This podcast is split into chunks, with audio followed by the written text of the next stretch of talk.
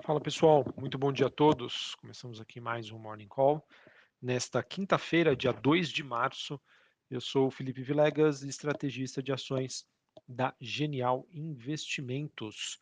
Bom, pessoal, nesta quinta-feira, infelizmente, os ativos de risco eles continuam é, no seu processo de ajuste de preços para baixo, por conta das expectativas aí de um juros mais elevado nos países desenvolvidos é, e por mais tempo não por menos, tá? A gente acaba tendo um dia um viés bem mais negativo, é, em que nós temos aí como destaque né, a movimentação das taxas de juros, é, tanto na Europa quanto nos Estados Unidos. Só para vocês terem uma ideia, é, a Treasury de 10 anos, né, ou seja, a média de rentabilidade dos títulos públicos nos Estados Unidos com vencimento de 10 anos volta a superar o patamar dos 4%, tá? neste momento 4,03%, uma alta de quase 1% nessa taxa aí de retorno.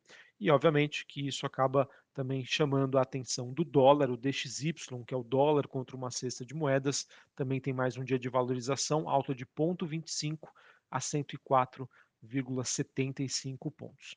Nesse ambiente de maior volatilidade e expectativa de mais juros, a gente também tem destaque aí para o VIX, que sobe 2,5%, mas ainda assim numa região bastante tranquila, no, patamar dos 21 pontos.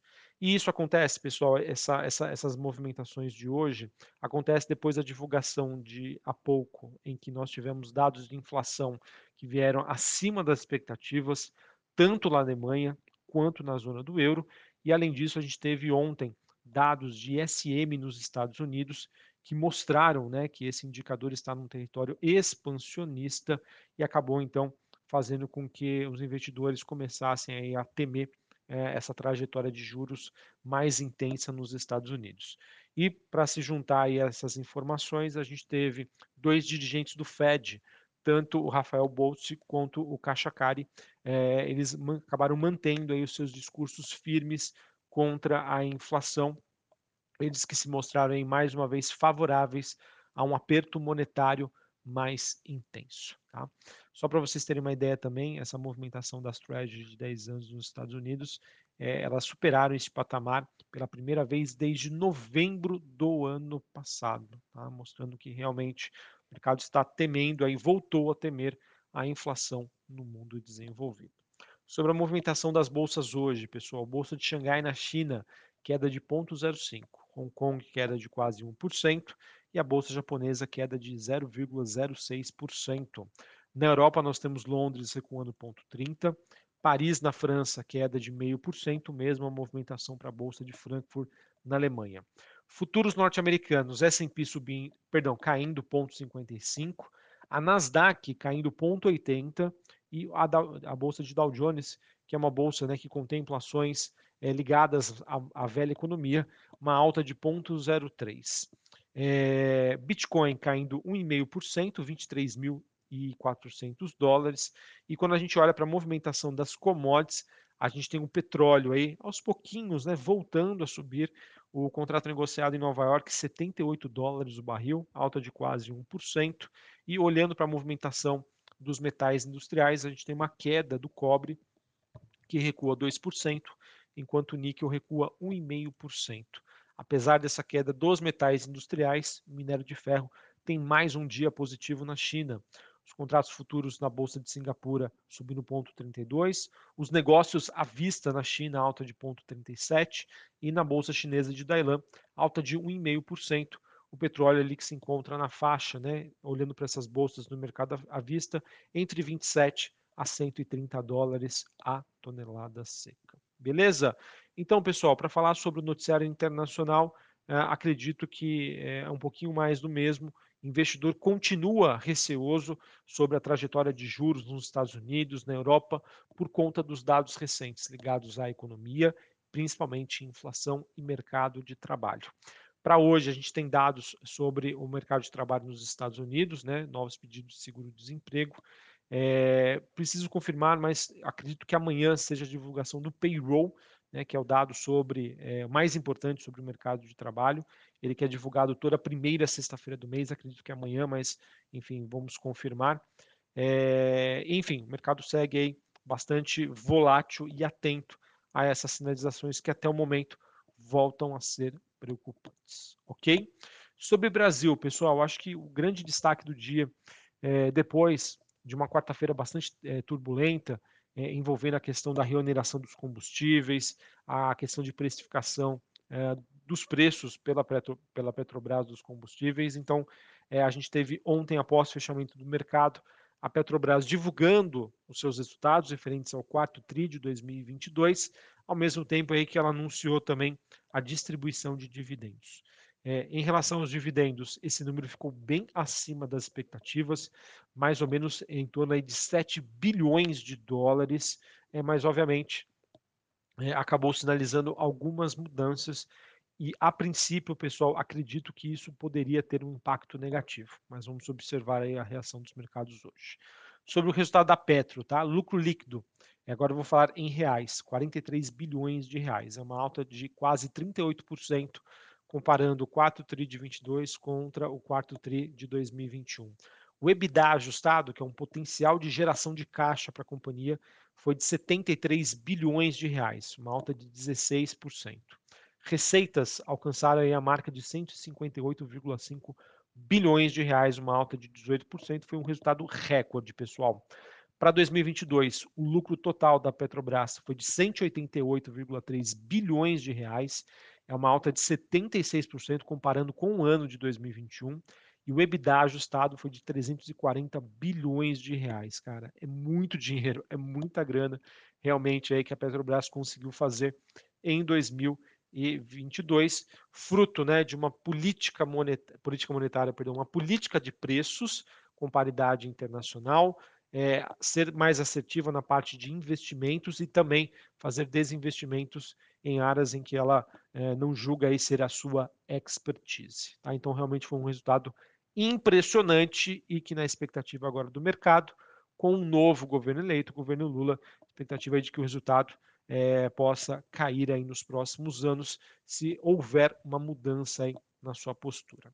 Em relação aos dividendos, pessoal, a Petrobras anunciou um dividendo de 2,74, 2,75 por ação, que seriam pagos em duas parcelas, de 1,37 nos dias 19 de maio e 16 de junho, tá? Com a ação ficando ex-dividendos somente no dia 28 de abril. Porém, pessoal, o Conselho também aprovou uma sugestão à diretoria de criar uma reserva estatutária com esses dividendos. E se isso for aprovado, pessoal, será retirado aí cerca de 49, 50 centavos dos dividendos que foram anunciados para a formação aí desta reserva, tá bom? Então, se eles forem descontados aí de 2,74, a gente teria um dividendo ali de mais ou menos 2,25, é, né, 2,15, tá bom? É, caso a proposta seja rejeitada, esse dividendo remanescente seria pago em 27 de dezembro, ou seja, no final deste ano, sendo mesmo corrigido pela Selic. Até aqui, pessoal, estava tudo certo. Um anúncio de um mega dividendo, um resultado que, apesar de ter vindo em linha com as expectativas, foi um bom resultado, um bom número, recorde para a companhia. E aí veio a pedrada, tá? Por quê? o governo pediu e a estatal teria concordado, de acordo com uma reportagem do Globo, em avaliar a redução de 100% para 15% no impacto do preço do petróleo e do dólar nos combustíveis aqui no Brasil. E assim, pessoal, a ideia é acabar com a paridade de preços de importação. Esse é um processo que vem sendo adotado desde 2016, quando, por coincidência ou não, né, modo de se dizer, a Petrobras vem entregando os seus melhores resultados a empresa saiu, né, no caso de uma empresa mega alavancada, mega endividada e com baixa eficiência operacional, por uma máquina aí de fazer imprimir dinheiro, tá? Que aconteceu em 2022. Então vamos ver a repercussão disso, tá, pessoal? Porque eu vejo de um lado positivo o resultado, que é uma foto do passado, o anúncio de um mega dividendo e essa questão da paridade de preços, eu acredito que possa aí é, trazer um viés um pouco mais negativo aí para o parte do investidor. E eu acredito também, pessoal, que esse debate não termina por aqui, tá? A gente deve é, ouvir falar muito aí do governo em utilizar da Petrobras aí como uma, um meio aí, seja para conseguir aumentar a sua arrecadação, seja aí para trazer menos inflação com preços de combustíveis mais controlados, é, e muito provavelmente é, ele vai adotar aí também por investimentos que não necessariamente sejam significativos para a Petrobras, em detrimento aí do retorno ao capital dos acionistas. Eu falo isso, pessoal, porque quando você tem o presidente da Petrobras questionando que a empresa teve muito lucro, pessoal, me respondam para mim, pensem aí com vocês, qual CEO, qual presidente de companhia, né, qual empresário reclama que a sua própria empresa está tendo muito lucro? Se você tem esse tipo de comportamento, alguma coisa de errado tem por aí. Tá? Então, obviamente, que isso deve trazer bastante volatilidade para a Petrobras. E, obviamente, apesar de ser considerada hoje a petroleira mais barata no mundo, há uma justificativa aí bastante plausível para que esse movimento aconteça. Beleza? Para a gente encerrar aqui, pessoal, falando sobre noticiário corporativo, que tem bastante coisa importante hoje. Primeira delas, pessoal, reportagem do Globo. Está trazendo aí que o trio de acionistas referência da Americanas, né? É o Paulo Leman, o Sucupira e o Salles, eles começaram a acenar com um expressivo aumento do valor de aporte que poderiam fazer na Americanas. Hoje esse valor está em 6 bilhões e poderia chegar a 10 bilhões de reais. Acredito que o mercado vai especular isso de maneira positiva, trazendo um viés aí mais otimista para Americanas. Notícia sobre a B3, pessoal. A partir do dia 13 de março, que se não me engano não é a próxima segunda-feira, é a outra, tá? Daqui a duas semanas mais ou menos, uma semana e meia, é, as negociações da B3 elas vão retornar para o seu horário, entre aspas, normal, em que o mercado à vista ele continua abrindo às 10 horas da manhã, mas vai fechar às 17 horas por conta aí do início do horário de verão nos Estados Unidos. Por conta disso, volta o aftermarket né, das 5 e meia da tarde até às 18 horas.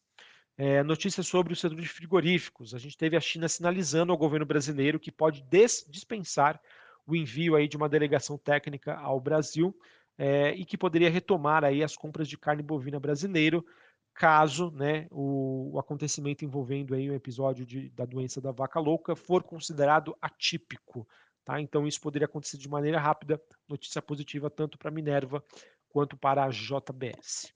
Energias do Brasil, pessoal, empresa do setor elétrico, ela informou que a sua controladora, que é a Energias de é, Portugal, protocolou perante a CVM um pedido de, de registro de oferta pública para aquisição, uma OPA, que é o contrário do IPO. É quando uma, um grande acionista quer retirar as ações da empresa de circulação. O preço que teria sido ofertado é de 24 reais, o que corresponde a um prêmio de 22,26% sobre o último fechamento, o fechamento de ontem. Então, se isso realmente for confirmado, pessoal, é, obviamente que o mercado já vai especular isso. A ação hoje, pessoal, vai abrir com esse gap de alta, tá? Mais ou menos aí em torno de 20%. Então, se você é acionista de energias do Brasil, saiba que o que aconteceu foi uma oferta pública de aquisição, ou seja, o controlador pedindo para deslistar a companhia e para isso está oferecendo um prêmio de mais de 20% sobre o fechamento de ontem. É, notícia envolvendo agora a Localweb. Ela comunicou que a sua Logitech, né, Melhor Envio, firmou uma parceria com a Drops, que é uma controladora é uma empresa controlada pela Sequoia Logística. O objetivo disso é melhorar a gestão logística de micro, pequenos e médios empreendedores. Notícia positiva tanto para a Localweb quanto para a Sequoia Logística.